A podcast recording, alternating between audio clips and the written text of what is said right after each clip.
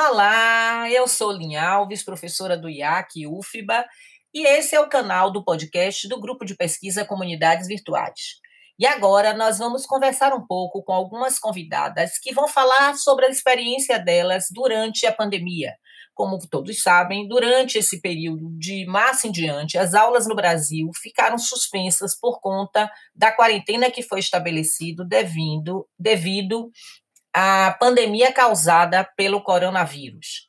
E aí, é, vários setores foram afetados, né? A saúde pública, a economia e a educação ficamos meio sem chão, né? E a rede privada adotou rapidamente a, a modalidade de ensino remoto. Mas como é que nós estamos vivendo esse momento na rede privada e na rede pública? Como estudantes, pais e professores estão ressignificando esse momento? De que forma eles estão é, aprendendo com esse momento e pensando em perspectivas pedagógicas para o futuro e para o momento pós-pandemia. Então, vamos ouvir nossas convidadas. Eu espero que vocês é, gostem e compartilhem o nosso documentário Estudantes, Professores e Pais em Tempos de Pandemia.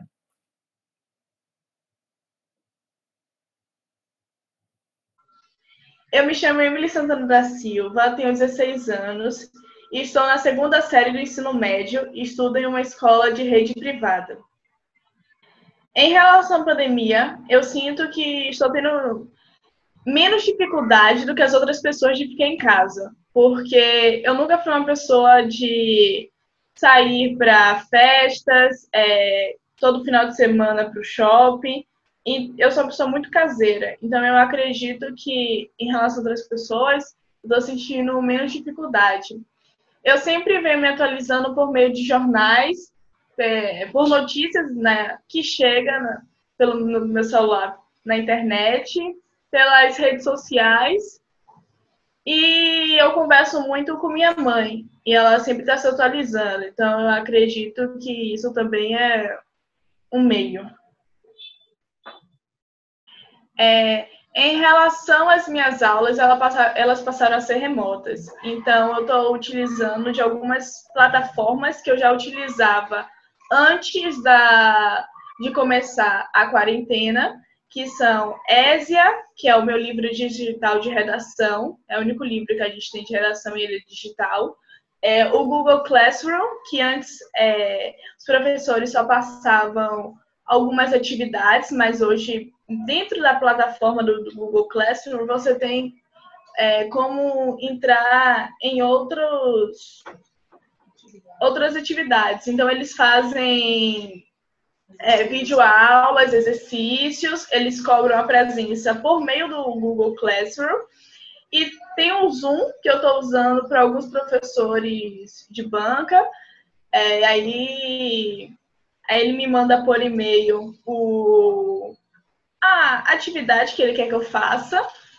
E ele me dá aula normal e tira as minhas dúvidas. E o Geek One é uma outra plataforma que eu também estou usando, que é como se fosse um livro digital parecido com o Ezia. Só que a, o Ezia é realmente o um livro digital e o Geek One, ele, dentro da plataforma, tem o um livro digital, atividades, e ele, dependendo do seu desempenho, ele também me direciona para algumas videoaulas.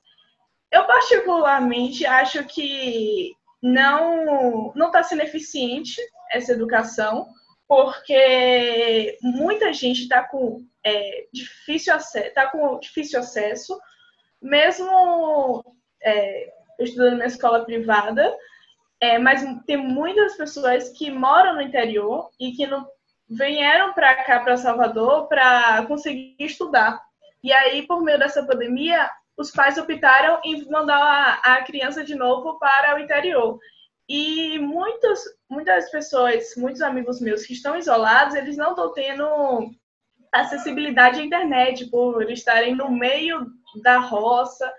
Então eu acho que eu também acho, acredito que não está sendo é, bem trabalhados alguns assuntos. Ou os professores estão dando o assunto muito rápido, ou eles estão dando muito lento o assunto. É, sendo que eles têm cinco aulas na semana, eles têm, por exemplo, vou dar um exemplo de matemática, eles têm cinco aulas na semana e um assunto que, se fosse em dia normal, ele daria em três aulas, ele está dando em uma aula, na outra aula ele já está dando outro assunto, como se a gente só tivesse aquela disciplina para dar conta.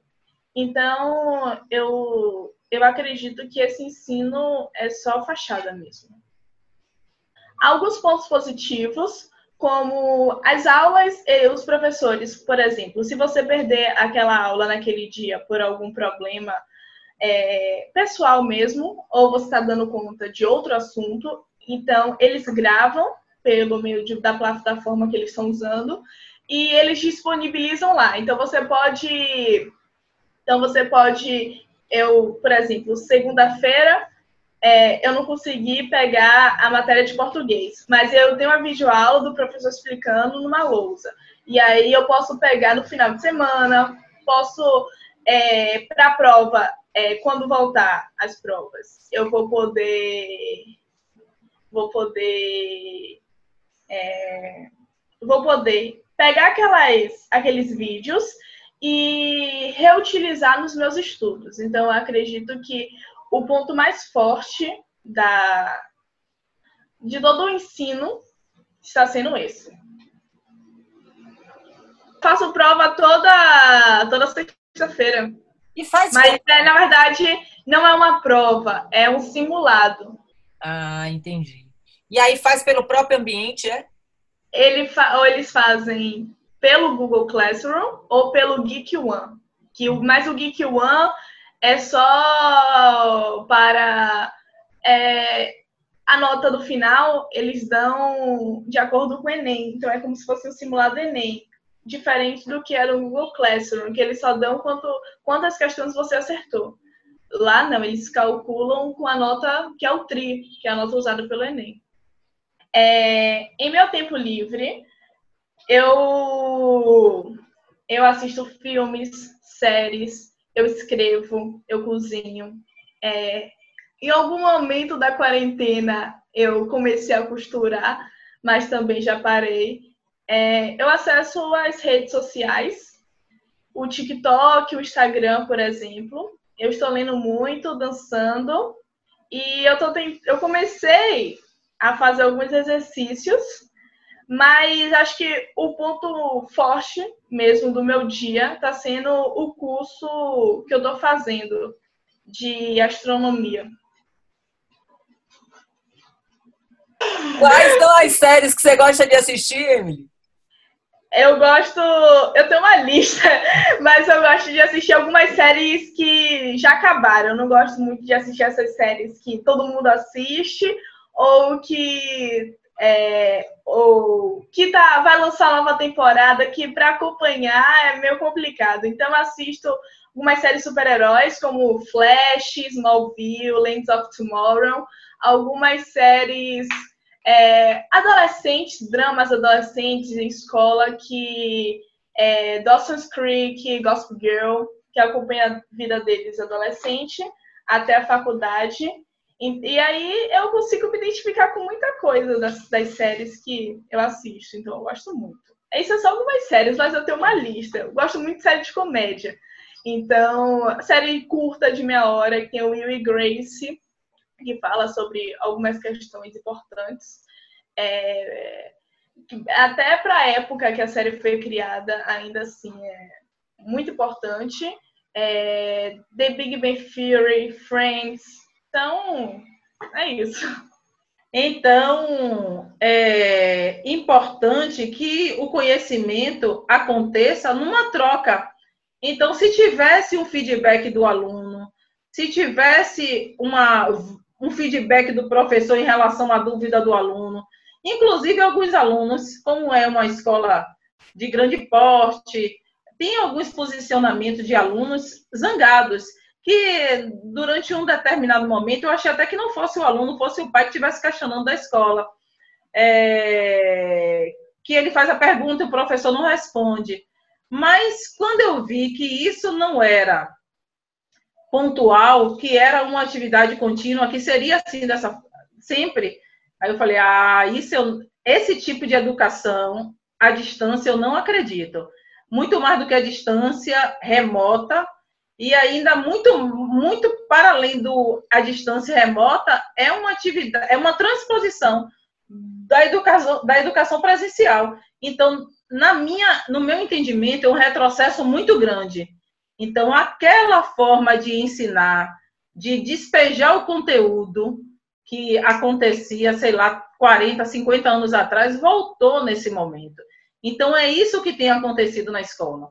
Então, o menino passa a semana toda assistindo os vídeos, sem possibilidade de fazer essa troca, e aí, quando chega na sexta-feira, ele faz uma avaliação.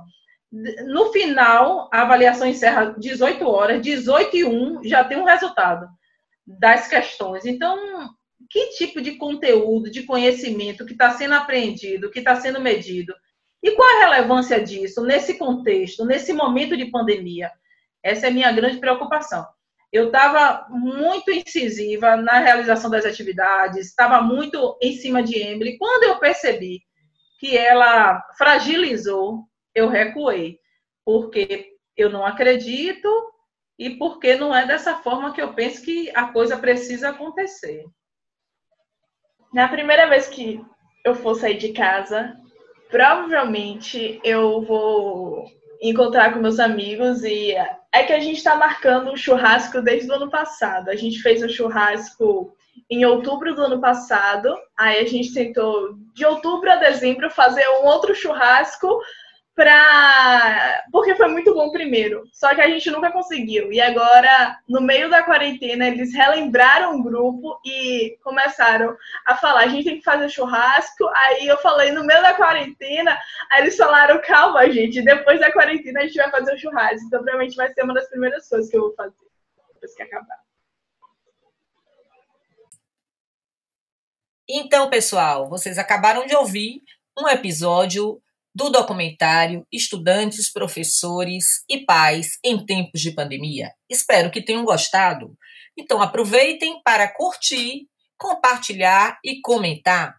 Esses episódios também estão disponíveis no canal do YouTube. Se você quiser ver em imagem e movimento, é só se inscrever no nosso canal e acompanhar as nossas atividades e programações. Fique em casa e use máscara.